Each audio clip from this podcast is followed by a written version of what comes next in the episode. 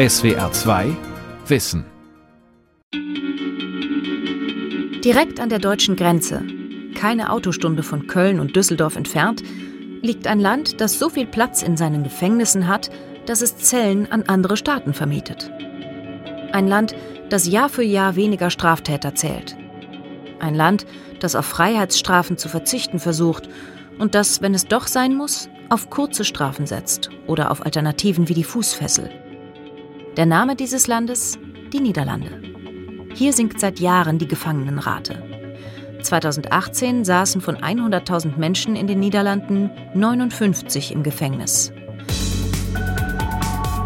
Strafvollzug in den Niederlanden. Leere Gefängnisse, wenige Täter. Von Mark Badoff. Kijk, wat mij betreft mag u het woord voeren, want u bent hier vandaag, het is uw zaak. Ein Gerichtssaal in Maastricht lässt die Öffentlichkeit wegen des Coronavirus nur digital an der Verhandlung teilnehmen, per Livestream. So machen es die meisten. Zu sehen sind Räume mit Bänken, die an Gerichtssäle in Deutschland erinnern. Anwälte und Richter in schwarzen Roben, keine Laien, keine Schöffen. Was anders ist, die Fälle werden extrem schnell verhandelt. Manchmal dauert es wenige Minuten bis zum Urteil. Ich denke, verfahrensrechtlich haben wir das effizienteste System in Europa. Äh, mit nur sehr wenig Kapazität werden wahnsinnig viele Fälle beschäftigt in wahnsinnig kurzer Zeit. André Klipp, Richter und Strafrechtsprofessor an der Universität Maastricht. Wenn ich ausländische Gäste zu Besuch habe, nehme ich die immer mit zur Gerichtsverhandlung und die sind immer erstaunt, wie schnell Sachen über die Bühne gehen. Wir könnten ein großes Verfahren, Mord oder Vergewaltigung, können wir einen halben Tag fertigstellen. Dann sieht man vielleicht gar keine Zeugen, da werden nur die Akten hin und her geschoben. Das ist alles möglich.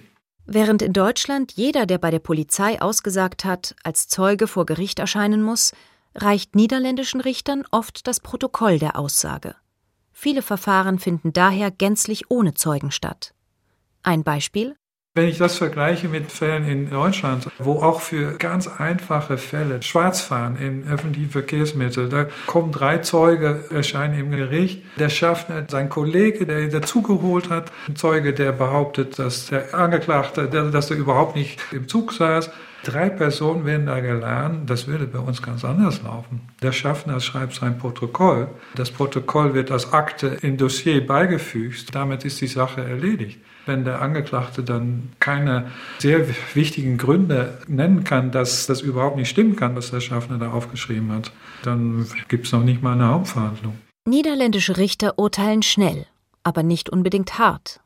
Ein wichtiger Leitsatz des niederländischen Systems heißt, wenn es irgendwie möglich ist, ist eine Gefängnisstrafe zu vermeiden. Strafrechtsexperte André Klipp zum Beispiel hält vom Gefängnis und den Folgen eines Aufenthalts darin nicht allzu viel. Weil man auch weiß, sobald jemand in diesem System ist, ist die Angst vor dem System weggenommen. Dann weiß man schon, wie es läuft. Und das soll man so lange wie möglich verhindern. Gefängnisse sind letztendlich auch, da begegnet man Leute, die wissen, wie es läuft. Und das sind nicht immer die besten Lehrer. Das niederländische Strafsystem will zwar Gefängnisstrafen vermeiden, trotzdem sollen Straftäter bestraft werden.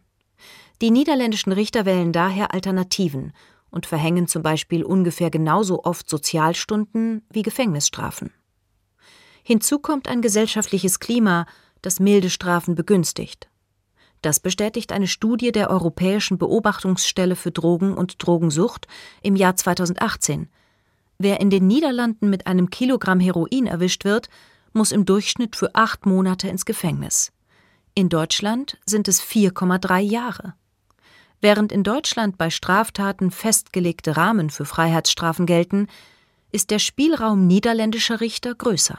Es gibt eine Obergrenze. Die Obergrenze ist im Strafgesetzbuch festgelegt. Untergrenze ist ein Tag völlige Ermessungsfreiheit und ich halte das auch für richtig. Es ist schon was, das regelmäßig in der politischen Debatte steht, weil in der Presse irgendein Fall erscheint von einer Vergewaltigung, wo der Straftäter vielleicht zwei Monate bekommen hat. Wenn das so in der Presse erscheint, ist das manchmal schwierig zu erklären, aber das kann an den Umständen kann es liegen. Dass die Zahl der Gefängnisinsassen von 2006 bis 2018 von 20.463 auf 10.887 gesunken ist, sich also etwa halbiert hat, liegt aber nicht nur daran, dass Richter wenige und kurze Gefängnisstrafen verhängen. Viele Verfahren landen erst gar nicht vor Gericht. Sie werden vorher erledigt, bei Polizei und Staatsanwaltschaft. Ben Köke arbeitet seit zwölf Jahren in Maastricht als Staatsanwalt.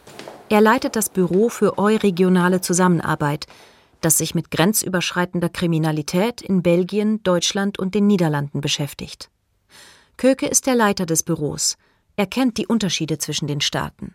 Der größte, während in Deutschland das Legalitätsprinzip gilt, das die Staatsanwaltschaft zur Verfolgung verpflichtet, müssen die niederländischen Staatsanwälte nicht zwangsläufig tätig werden. Das ist nur seine eigene Entscheidung.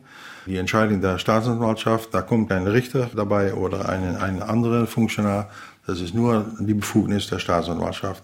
Jeder Fall, der bei der niederländischen Staatsanwaltschaft eintrifft, wird sortiert. Reichen die Beweise? Und wenn die Beweise reichen, ist es politisch gewollt, die Straftat zu verfolgen?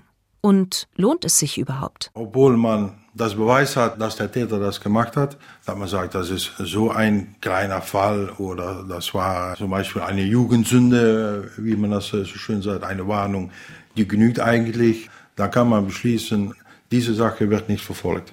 Doch Staatsanwälte in den Niederlanden dürfen noch mehr. Seit 2008 dürfen sie selbst Strafen verhängen. Unter der Voraussetzung, dass der Täter damit einverstanden ist, erzählt Ben Köke. Zum Beispiel mit einer Geldbuße oder eine Arbeitsstrafe oder eine Verwarnung oder besondere Bedingungen in einer Probezeit. Aber das ist nur ein Vorschlag. Der mutmäßige Täter kann das akzeptieren oder nicht. Und wenn er das nicht akzeptiert, sind wir verpflichtet, die Sache doch noch zum Gericht zu bringen. Zwei Wochen haben die Straftäter Zeit, um Einspruch gegen diesen Vorschlag der Staatsanwaltschaft zu erheben. Mehr als 80 Prozent verzichten darauf. Einen Richter braucht es im gesamten Verfahren dann nicht. Damit die Staatsanwälte adäquat entscheiden können, steht ihnen das sogenannte ZSM-Verfahren zur Verfügung. ZSM bedeutet so schnell mogelijk, so schnell wie möglich. In diesem Verfahren bearbeiten niederländische Staatsanwälte in Schichtarbeit die Fälle. Diese Schichtarbeit findet sieben Tage in der Woche von 8 Uhr morgens bis 22 Uhr abends im Polizeipräsidium statt. Wer alles daran teilnimmt, beschreibt Staatsanwalt Köke so. Und da gibt es einen großen Raum mit einem großen Tisch. An einem Tisch äh, sitzen die Staatsanwaltschaft, aber auch die Bewährungshilfe, Opferhilfe, eine Liaison der Polizei und alle Straftaten von dem Tag, die äh, treffen ein auf einen großen Schirm. Alles ist äh, digital. Und wir können allen gleichzeitig die Akte durchschauen und dann eine Entscheidung treffen, was wir mit dieser Sache machen sollten. Weil auch in den Niederlanden tagtäglich Unmengen an Straftaten verübt werden, nimmt die Polizei eine Vorsortierung vor. Die Polizei weiß ganz gut Bescheid, welche Sachen bei ZSM zu Hause hören oder äh, die anderen Sachen, die auf die normale Weise zur Staatsanwaltschaft geschickt werden sollen.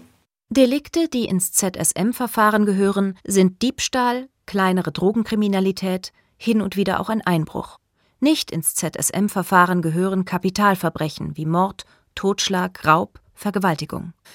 Selbstverständlich müssen die leichteren Straftaten durchgeschaut und erledigt werden.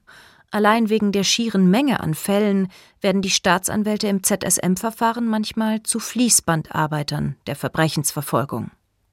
Ben Köke sieht es sportlich. Aber es kann auch stattfinden, dass 30, 40 Fälle am Tag vorbeikommen und dann äh, muss man mal äh, tüchtig in die Hände spucken, um die Akten durchzuarbeiten. Maximal neun Stunden soll es von der begangenen Straftat bis zum Strafbefehl der Staatsanwaltschaft dauern. Das ist das Ziel des ZSM-Verfahrens. Ungefähr 10.000 Fälle würden jährlich allein in Maastricht auf diese Weise erledigt, sagt Köke. Nur in manchen Fällen steht am Ende eine Strafe, viele werden nicht weiterverfolgt. Aber auch die niederländische Polizei darf Fälle beiseite legen. Wim Franken, stellvertretender Leiter der Kriminalpolizei der Region Limburg, erklärt, welchen großen Vorteil das für die Polizeiarbeit hat. Nou ja, gut, het voordeel wat ik net al zei, is dat je op het moment dat je een, een probleem hebt waarvan, zeg maar. Wenn wir ein wirklich großes Problem haben, können wir da alle unsere Energie reinstecken. Und andere Sachen, die nicht so wichtig sind, so kleine Dinge, da ist es für uns möglich zu sagen, da machen wir nichts. Die wel veel energie kosten, maar eigenlijk niet heel veel opleveren. Ein Beispiel. Autodiebstahl ist auch so ein Thema. Autodiebstahl ist immer so ein Thema. Da diskutieren wir auch viel mit unseren deutschen Kollegen drüber, weil das in Deutschland eine sehr hohe Priorität hat. Bei uns aber nicht. Wir beschäftigen uns nicht mit jedem Autodiebstahl. äh, Die niederländische Polizei konzentriere sich nur auf Diebstähle von Autos, die genutzt wurden, um andere Verbrechen zu begehen, einen Banküberfall etwa.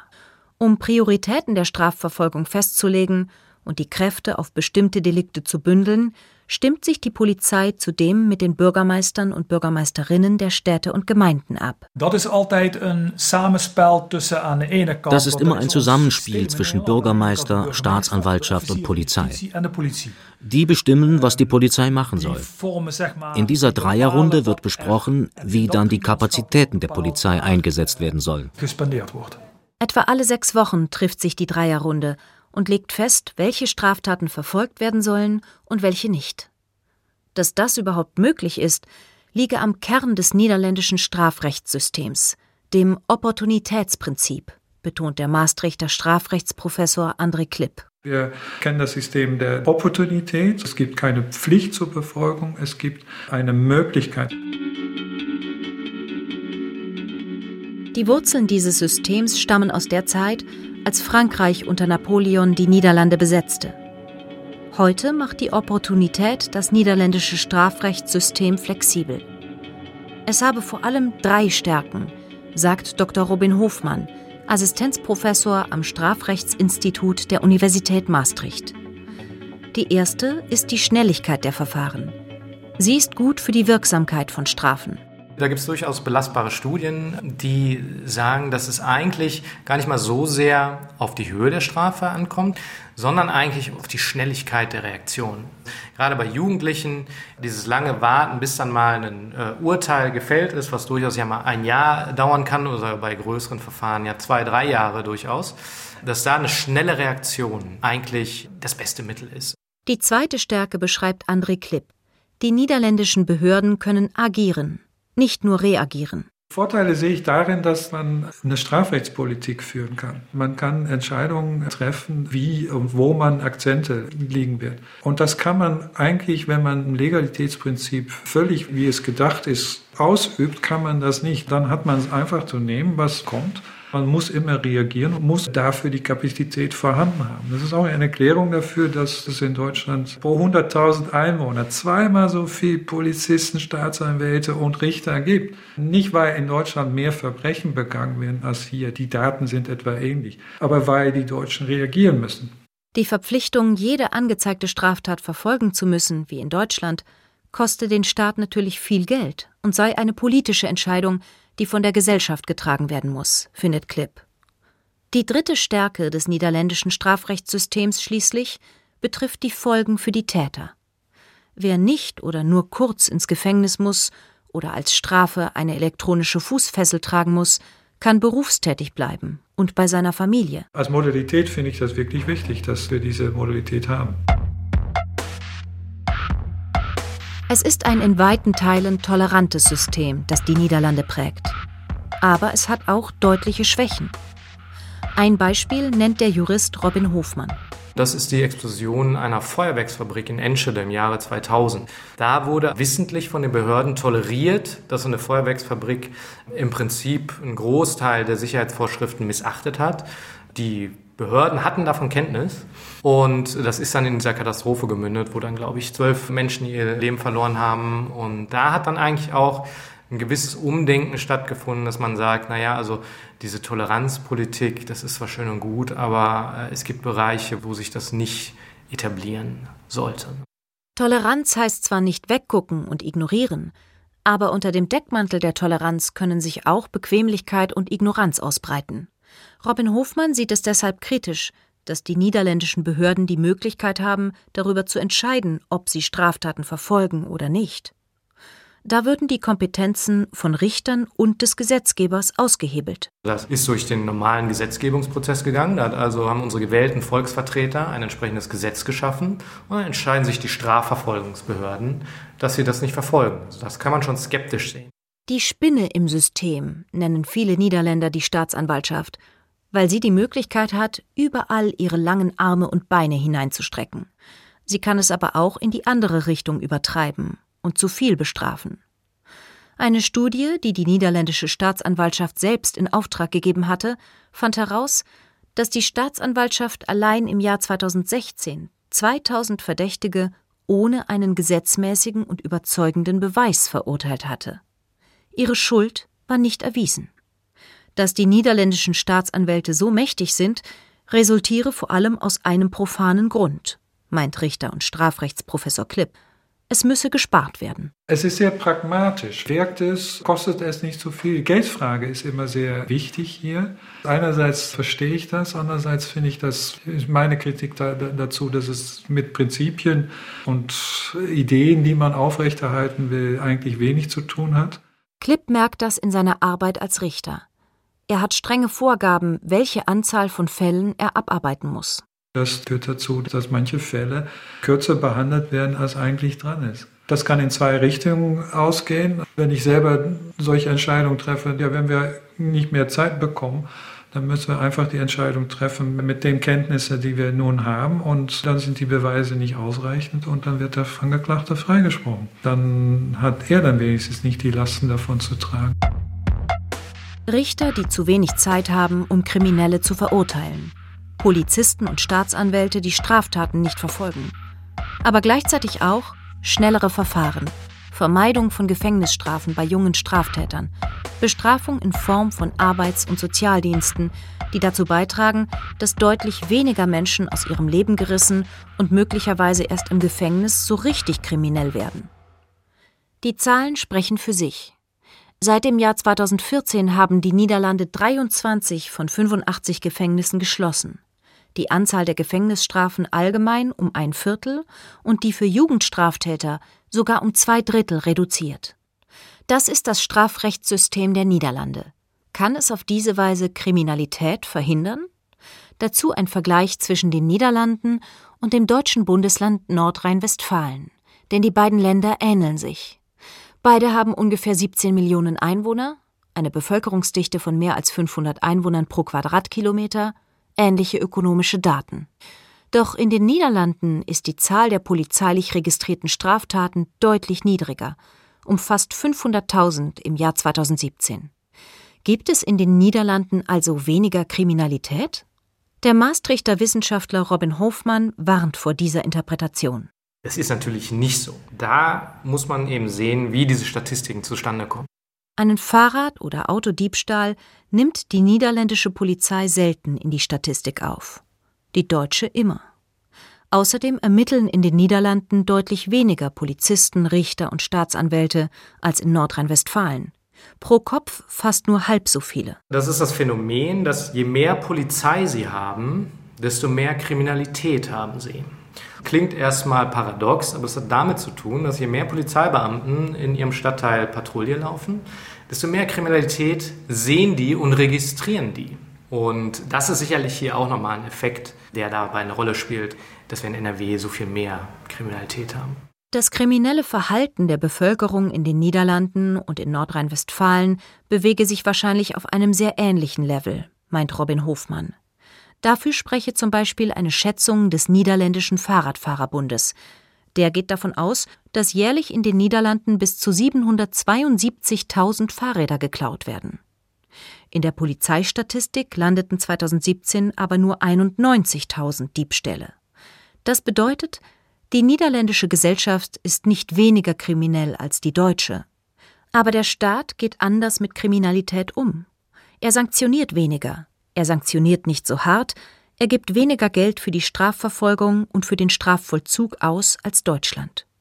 Fühlen sich die Niederländer trotzdem sicher? Wir haben gesehen in den letzten Jahren, dass das einen großen Stellenwert auf einmal hat. Und wir sehen eben, dass es sinkt in den letzten Jahren. Das Sicherheitsgefühl sinkt zwar, aber nur sehr leicht und es befinde sich immer noch auf einem sehr hohen Niveau, hat Robin Hofmann analysiert. Offenbar kennen die Niederländer den Preis, den sie dafür zahlen, dass ihr Strafrechtssystem schlank ist. Die vorhandenen Kapazitäten werden eben nicht für die Aufklärung von Kleinigkeiten verschwendet, sondern dort eingesetzt, wo es wirklich nötig ist. Wer mehr Aufklärung wolle, müsse dafür bezahlen. Das wollen die Niederländer nicht, weiß Polizeichef Wim Frenken. Die Niederländer wissen, dass sie die Polizei bezahlen. Und wenn sie mehr Polizisten wollen, müssen sie auch mehr bezahlen. Das will eigentlich kaum jemand. So bleibt es dabei. Die Niederländer haben deutlich weniger Polizisten. Und das nutzen Kriminelle auch aus anderen Ländern. Die Niederlande ist ein Hotspot für allerlei Drogen, dass die Kartelle hier zunehmend Fuß fassen. Und da wird immer ein Grund genannt. Einmal die gute Infrastruktur, die gute Lage im Herzen Europas mit Rotterdam, dem größten Hafen, aber auch das Strafmaß, was hier niedrig ist. Also eine relativ tolerante Haltung gegenüber Drogen und deshalb relative geringe Strafhöhen. Die Folgen sind gewaltig. Bestimmte Delikte und Organisationsformen breiten sich in den Niederlanden aus.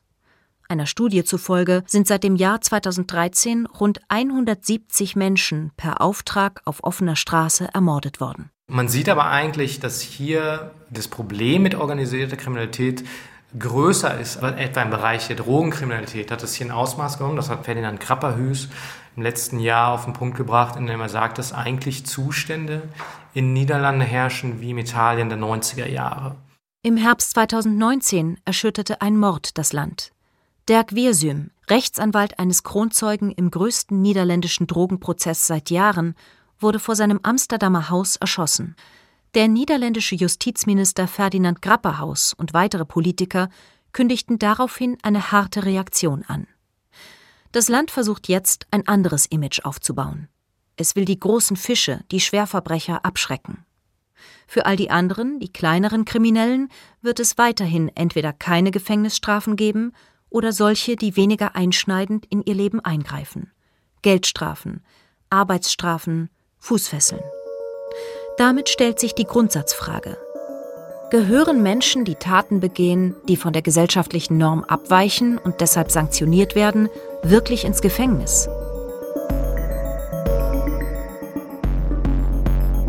Diese Frage greift der Jurist Thomas Galli auf in seinem aktuellen Buch Weggesperrt. Warum Gefängnisse niemandem nutzen. Galli hat lange in der bayerischen Justizvollzugsanstalt Amberg gearbeitet, sie zuletzt geleitet und hat eine klare Meinung schafft die Gefängnisse ab. Die meisten Haftstrafen nutzen niemandem. Weder machen sie die Insassen zu besseren Menschen, noch bringen sie die Kompensation, die Verbrechensopfer verdienen. Thomas Galli war Gast in Talkshows, hat viele Interviews gegeben und Aufsätze geschrieben, darunter einen für die Wochenzeitung Die Zeit, aus dem dieses und die folgenden Zitate stammen. Galli hat viele Zahlen gesammelt dass in Deutschland etwa 65.000 Menschen inhaftiert sind, darunter aber nur wenige Schwerverbrecher sind.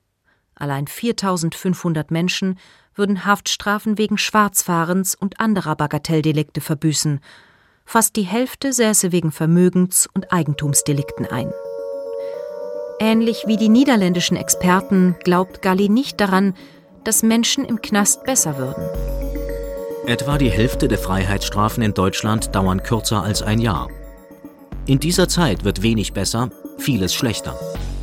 Was nützt es der Gesellschaft, während der Haftzeit vor einem Straftäter sicher zu sein, wenn dieser danach mit größerer Wahrscheinlichkeit als zuvor wieder Straftaten begeht? Jeder dritte entlassene Strafgefangene erhält anschließend wieder eine Freiheitsstrafe ohne Bewährung. Kriminologische Studien belegen seit Jahren, dass die Androhung einer Gefängnisstrafe nur eine geringe abschreckende Wirkung hat.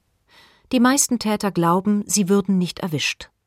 Andere leben unter so prekären Umständen, sind etwa drogensüchtig, dass sie dann alles in Kauf nehmen, um an Drogen zu kommen. Bei Gewalt- oder Sexualstraftaten, die aus starken Impulsen, Trieben und Affekten heraus begangen werden, spielt der Abschreckungsgedanke ohnehin keine große Rolle.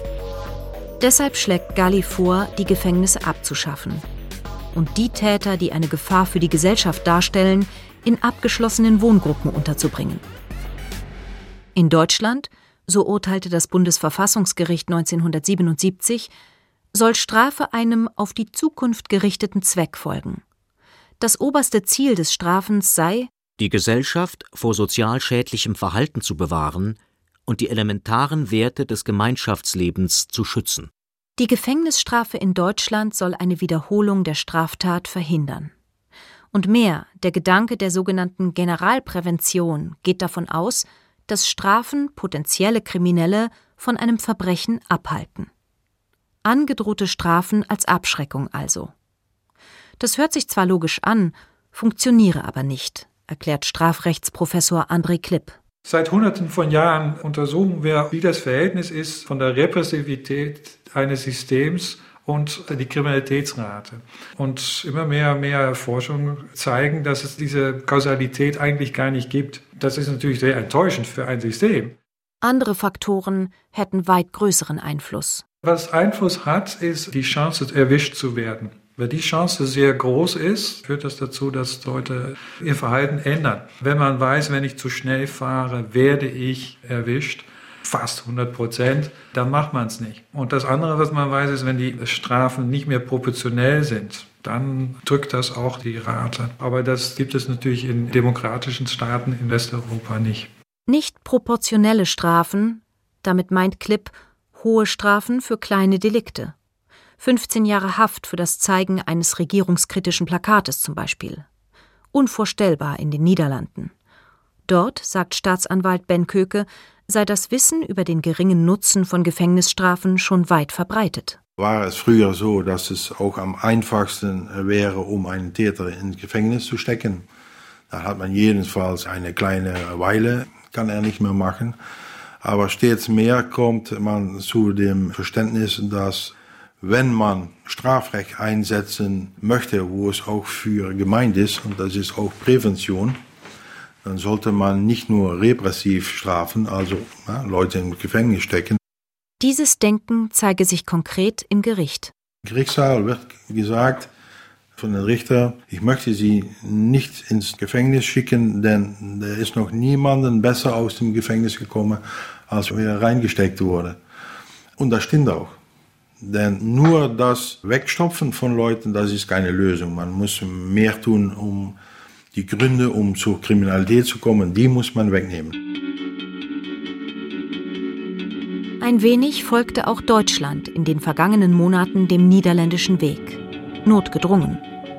Weil sich die Corona-Abstandsregelungen in vielen Justizvollzugsanstalten nicht einhalten ließen, verschoben viele Bundesländer Haftantritte. Die Stadt Berlin erließ 1000 Menschen, die wegen einer nicht bezahlten Geldstrafe in die JVA müssten, ihre Strafe ganz. Die Welt verstehen. Jeden Tag. SWR2 Wissen. Manuskripte und weiterführende Informationen zu unserem Podcast und den einzelnen Folgen gibt es unter swr2wissen.de.